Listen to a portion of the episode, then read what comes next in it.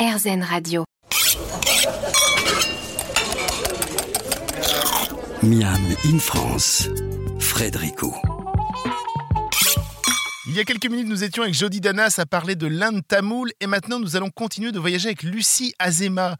Lucie Azema est journaliste, autrice, voyageuse, on peut même aller jusqu'à aventurière. Elle a traversé le monde, a vécu au Liban, en Inde et encore en Turquie. Et elle raconte dans un magnifique livre aux éditions Flammarion, à la couverture recouverte de tissu, l'usage du thé, une histoire sensible du bout du monde. S'il existe plusieurs livres sur le thé, c'est véritablement avec un nouvel angle que nous le raconte l'autrice. Alors en fait, j'ai voulu explorer en fait euh, l'histoire du thé, qui est une histoire euh, extrêmement mouvementée, qui est traversée par les routes du thé, des caravanes. Il y a beaucoup d'histoires d'espionnage, de, crimes, aussi tout ce qui est lié à la colonisation, à l'esclavage. Donc c'est une histoire euh, sombre et en même temps lumineuse par certains égards. Et en même temps, paradoxalement, c'est une boisson qu'on boit dans des moments très de recentrage, très calme, dans un partage, soit, en tout cas soit de solitude, soit de partage avec l'autre.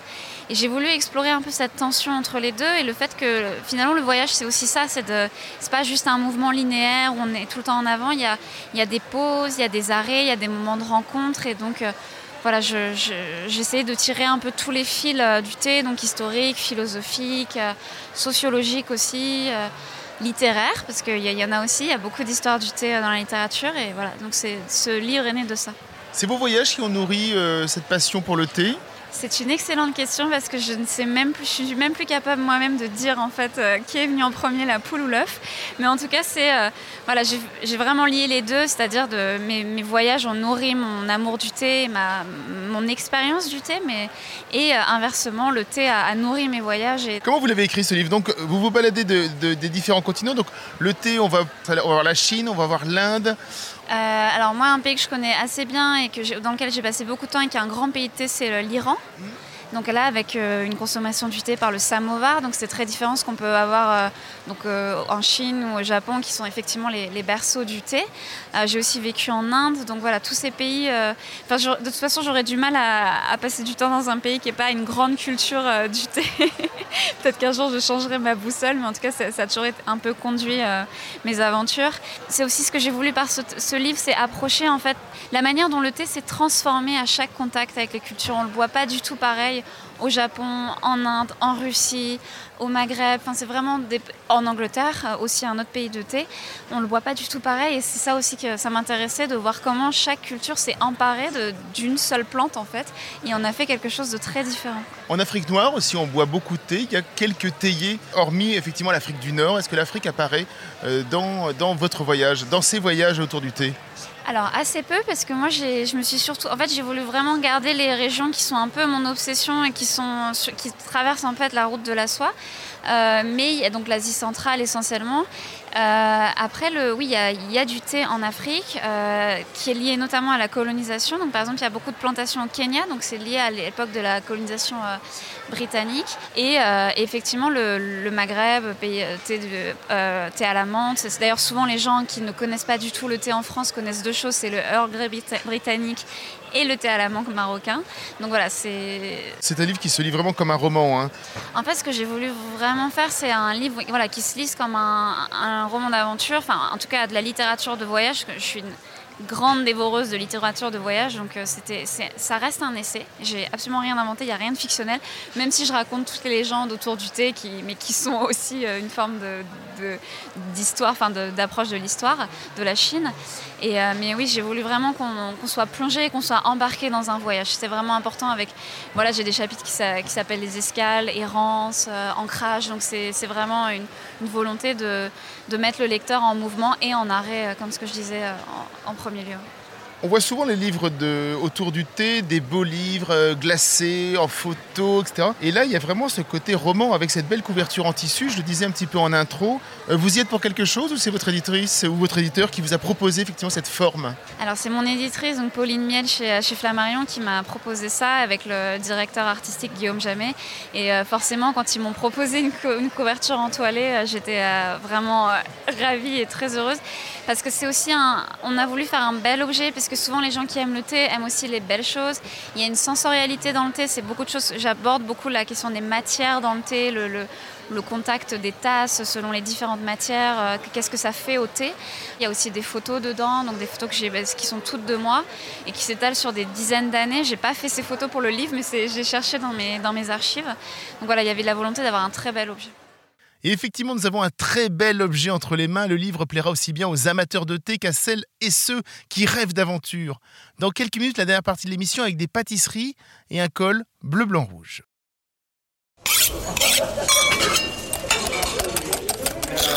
Miam in France.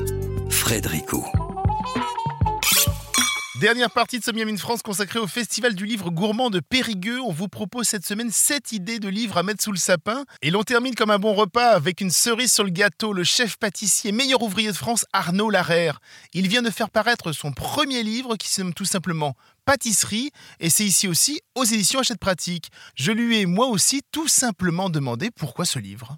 Bon, on transmet ce qu'on a envie de partager, euh, donc c'est pour ça que euh, j'ai voulu faire euh, différentes recettes, comme on dit pour, pour tout le monde, des recettes très faciles, des recettes à partager, des gâteaux d'anniversaire, après des desserts aussi de, qu'on peut faire sur assiette, euh, des, gâteaux un peu plus euh, pour les experts. Voilà, il y a différents niveaux et surtout il y a beaucoup de pas à pas, euh, beaucoup d'images pour montrer aussi les techniques pour pouvoir se lancer. On commence par quoi quand on veut se lancer dans la pâtisserie? On est gourmand. Qu'est-ce qui est la meilleure idée pour avoir une première idée de la pâtisserie? Bah, Soyons gourmands, commençons par une mousse au chocolat. Voilà, on commence par une mousse au chocolat. En plus, on peut la goûter au fur et à mesure qu'on on avance dans la recette. Euh, et, on peut la goûter euh, avant de la, mettre euh, dans un saladier pour faire goûter à tout le monde. Combien de temps il faut pour arriver à votre niveau Est-ce qu'il faut savoir tout maîtriser le livre et on est comme Arnaud Larère bah, Si vous maîtrisez tout le livre, vous serez encore meilleur qu'Arnaud Larère. Mais le but, c'est surtout de se faire plaisir, voyager dans, dans ce livre, se perdre un peu dans les pages et regarder après toutes les astuces que je donne pour justement avoir envie de le faire. Euh, avoir envie de se lancer. Et c'est pour ça qu'il y a différents niveaux. Il y a des personnes comme moi souvent qui disent, euh, je le dis, hein, c'est pour ça que je me permets de dire, il y a des personnes qui vont dire, moi je m'attaque pas à la pâtisserie parce que c'est trop technique. Je préfère la regarder la cuisine où on peut aller un peu peut-être un peu plus faire de l'improvisation. Est-ce que j'ai raison ou pas du tout? Non, je, pense que c'est pas. Euh, la, pâtisserie peut être très technique, mais elle peut être très simple. Hein. Vous faites euh, des galettes bretonnes. Euh, moi, je suis, breton. Vous faites un phare breton. Je peux vous dire que moi, ma grand-mère, elle, mettait des pots de yaourt pour mélanger le sucre et la farine. Hein. On n'est pas. C'est pas vrai de, dire qu'on est au gramme près. Là, je, dirais, pour moi, le plus important, c'est pas, d'être au gramme près, c'est d'être aux températures près. Voilà. Si on mélange un truc chaud avec un truc froid, ça va pas. Donc il faut souvent euh, euh, mettre des choses tempérées ensemble.